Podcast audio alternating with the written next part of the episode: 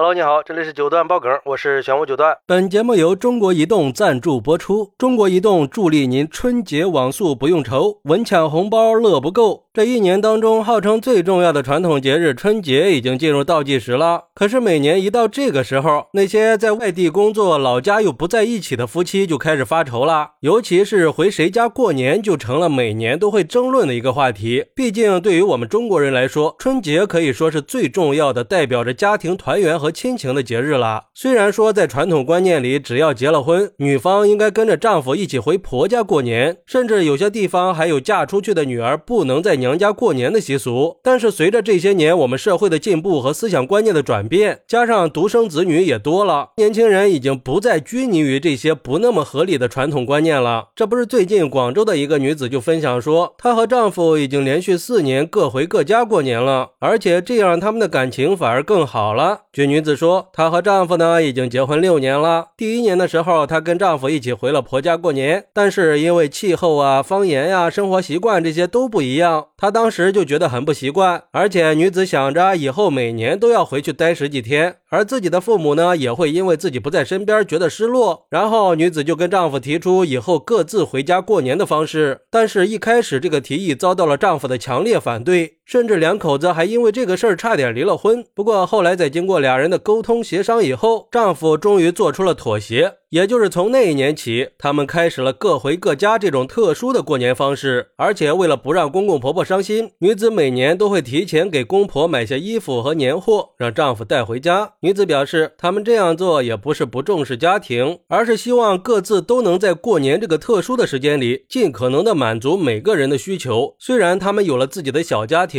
但同时他们也是父母的孩子，每个人都希望能在过年的时候陪着自己的父母。其实去年的时候啊，我们也做过类似话题的节目。毕竟像这种话题每年都是存在的。我记得去年说的应该是 Papi 酱，也说自己跟老公每年都是各自回家过年的。不过对于这种做法，肯定也会产生很大的争议。就像有网友说的，两口子他就应该在一起过年，这是一种传统，也是对婚姻的尊重。各回各家是婚姻冷漠的一种体现，是对家庭责任和亲情的一种忽视，还可能会对夫妻关系造成影响，甚至会。导致感情疏远破裂，还有就是有孩子的人怎么办呀？孩子去哪儿过年呢？而且不管孩子去哪边过年，永远都是不可能一家人团圆的。这对孩子的童年来说是一种缺失。那为了满足自己的意愿，忽略孩子的感受，难道这不是一种自私吗？还有网友表示，在传统习俗里，女的嫁出去了就要跟着丈夫到婆家过年，尤其是年三十和初一，嫁出去的姑娘是不能回娘家过年的，在娘家过年太不吉利了。我家邻居的女儿就是嫁出去以后回娘家过了年，连着好几年娘家的霉运不断呀。虽然说也可能是一种巧合，但是这种事儿它确实发生了。不过也有网友认为，我们不是一直在提倡尊重每个人的选择吗？所以只要夫妻双方都同意，各自回家过年也未尝不可。最重要的是夫妻之间的沟通和理解，只要双方都能认可这个选择，那就是最好的方式。而且在当代社会里，个人的独立性和自主性都被高度重视了。现在很多夫妻双方方都有自己的事业和生活空间，那面对家庭和工作之间的矛盾，就应该尊重对方的选择，而不是一味的指责和抱怨。也就是说，各回各家过年，其实才是一种最平衡的方式。嗨，其实要我说呀，这个问题压根儿就没有准确的答案，就一个回谁家过年的事儿，看上去是个非常简单的问题，实际上背后是非常复杂的。咱们就不说各地方的习俗和生活习惯了，就说现在很多夫妻两个人都是独生子女，那过年回谁家这个问题肯定会发生争执。在这种情况下，各回各家过年的方式，在某种程度上，它就是一种无奈的选择。不过话说回来，这也反映出了现在年轻人的工作和生活压力对婚姻关系和家庭观念的影响。但是就算是这样，还是要在兼顾双方家庭的同时，避免因为过年回谁家产生家庭矛盾。另一方面，在注重传统文化的传承和弘扬的同时，也要重视家庭团聚和亲情的重要性。那面对这种复杂的情况，就只能是夫妻双方保持坦诚的沟通，并且尊重彼此的家庭需求，尽可能的满足各自家庭的期望。也只有。就这样才可以让我们在这个特殊的节日里，都尽可能的感受到家庭的温暖和团聚的幸福。说白了呀，就是这个问题不可能是十全十美的，只能找到一个平衡点，让家庭和婚姻关系得到长远的发展。好，那你能接受婚后各回各家的过年方式吗？快来评论区分享一下吧！我在评论区等你。喜欢我的朋友可以点个订阅，加个关注，送个月票，也欢迎订阅收听我的新专辑《庆生新九段传奇》。我们下期再见，拜拜。